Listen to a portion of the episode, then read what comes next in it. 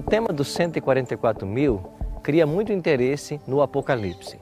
Há apenas dois textos que falam sobre eles: Apocalipse capítulo 7 e Apocalipse capítulo 14. Por que 144 mil? Esse número é simbólico ou é literal? O que representa esses 144 mil em relação aos eventos finais da história? Essas perguntas vamos respondê-las no estudo de hoje.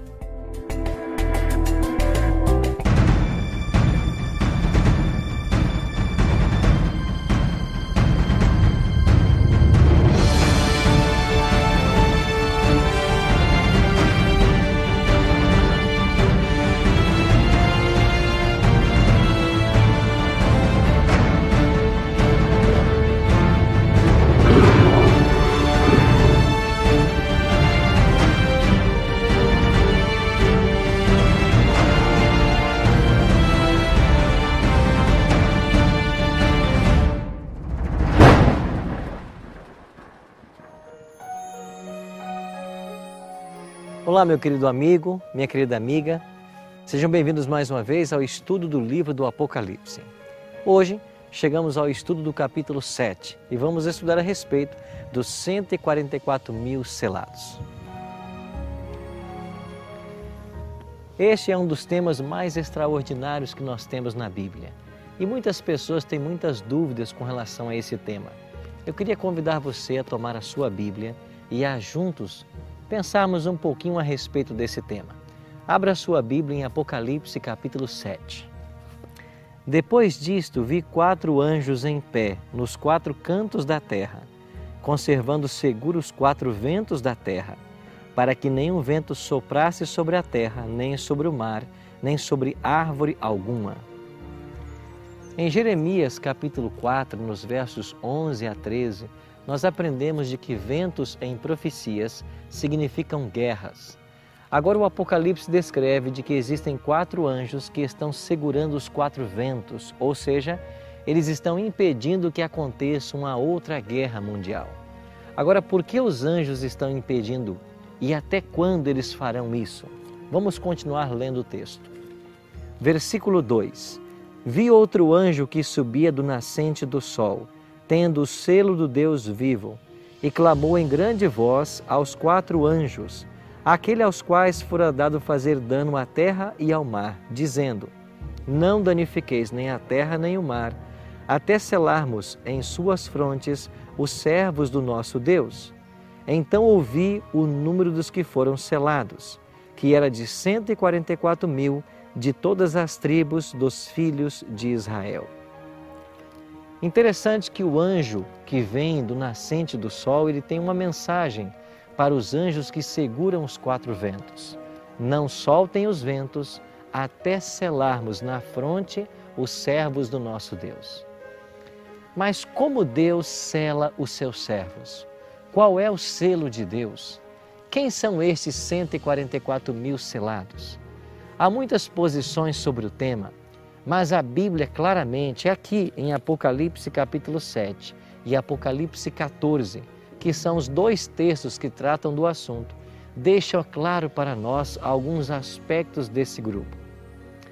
Primeiro, a primeira característica desse grupo é que eles recebem o selo de Deus. Eles são selados na fronte. O que é o selo de Deus? Abra comigo a sua Bíblia no livro do profeta Ezequiel. Ezequiel, capítulo 20, versículo 12, e depois leremos também o verso 20. Ezequiel, capítulo 20, o verso 12 nos diz assim: Também lhes dei os meus sábados, para servirem de sinal entre mim e eles, para que soubessem que eu sou o Senhor que os santifica. Agora, verso 20: Santificai os meus sábados, pois servirão de sinal entre mim e vós, para que saibais que eu sou o Senhor vosso Deus. O texto está sendo claro para mim e para você. O selo de Deus é o sábado. Claro que por extensão é a lei de Deus, porque Tiago 2,10 ensina que todo aquele que guarda, ou que aquele que guarda toda a lei, mas tropeça em um só ponto, se torna culpado de todos. Logo, o selo de Deus na Bíblia é o sábado e, por extensão, a lei de Deus. Então está sendo selado na fronte aqueles que estão obedecendo pela graça de Cristo a lei de Deus. Então a primeira característica desse grupo é que eles recebem o selo de Deus. Qual é uma segunda característica desse grupo? Vamos voltar para o livro de Apocalipse, capítulo 7, e nós vamos encontrar aqui uma segunda característica. Um dos anciãos tomou a palavra dizendo: Estes que se vestem de vestiduras brancas, quem são e de onde vieram? Respondi-lhe: Meu senhor, tu sabes. Então ele me disse: São estes os que vêm da grande tribulação. Lavaram suas vestiduras e as alvejaram no sangue do Cordeiro. O verso 14 nos diz claramente duas características a mais desse grupo. A primeira delas é que eles vieram da grande tribulação. O próprio Daniel, no capítulo 12 do seu livro, no primeiro verso, nos diz que haverá um tempo de prova para o povo de Deus, um tempo de angústia qual nunca houve desde que há nação sobre a terra. O profeta Jeremias, no capítulo 30 do seu livro, também fala desse tempo de angústia. E esse tempo de angústia está situado após o fechamento da porta da graça, um pouco antes da volta de Cristo. Esse mesmo verso 14 nos informa uma terceira característica desse grupo. Eles lavaram suas vestes e as alvejaram no sangue do Cordeiro.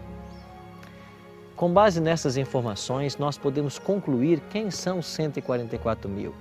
São todos os salvos vivos por ocasião do fechamento da porta da graça. Ou seja, os 144 mil são aqueles que estavam vivos e salvos quando Jesus deixa o santuário. Eles passarão por um tempo de prova que vai ser concomitante com a queda das sete pragas, mas eles não receberão as pragas, porque eles já estão selados para a salvação. Um outro detalhe interessante. Você talvez esteja se perguntando, mas 144 mil, esse número é simbólico ou é literal? Olhando o Apocalipse capítulo 14, que é o outro texto da Bíblia que trata do tema, nós lemos assim no versículo 1, Apocalipse 14, 1. Olhei e eis o cordeiro em pé sobre o monte Sião, e com ele 144 mil, tendo na fronte escrito o seu nome e o nome do seu pai. Se nós vemos aqui o Monte Sião e o Cordeiro em cima do monte com 144 mil, nós temos que nos perguntar: esse Monte Sião é simbólico ou é literal? O cordeiro é simbólico ou é literal? Se esses dois elementos certamente são simbólicos, então os 144 mil também é um número simbólico. De fato, a graça de Deus espera alcançar a todos. Haverá lugar no céu para todas as pessoas que desejarem. E o número de salvos, mesmo antes do fechamento da porta da graça e nos dias da volta de Cristo, não pode ser limitado a 144 mil. Por isso, eu e você devemos nos preparar para pertencer a esse grupo. Eu fico pensando que extraordinário privilégio temos eu e você, que vivemos nos dias que antecedem a volta de Cristo, de, de podermos fazer parte desse grupo tão especial. Para isso, eu preciso estar firme na fé alicerçado na palavra e vivendo toda a doutrina que Cristo me ensina. Que Deus te abençoe, que essa seja a minha e a sua decisão. Ore comigo agora. Pai Santo, obrigado por tua palavra. Obrigado pela esperança que nós temos de um dia estarmos de pé na tua gloriosa vinda. Que o nosso coração seja teu e que nós sejamos preparados a cada dia para nos encontrarmos contigo. Em nome de Jesus nós te oramos. Amém.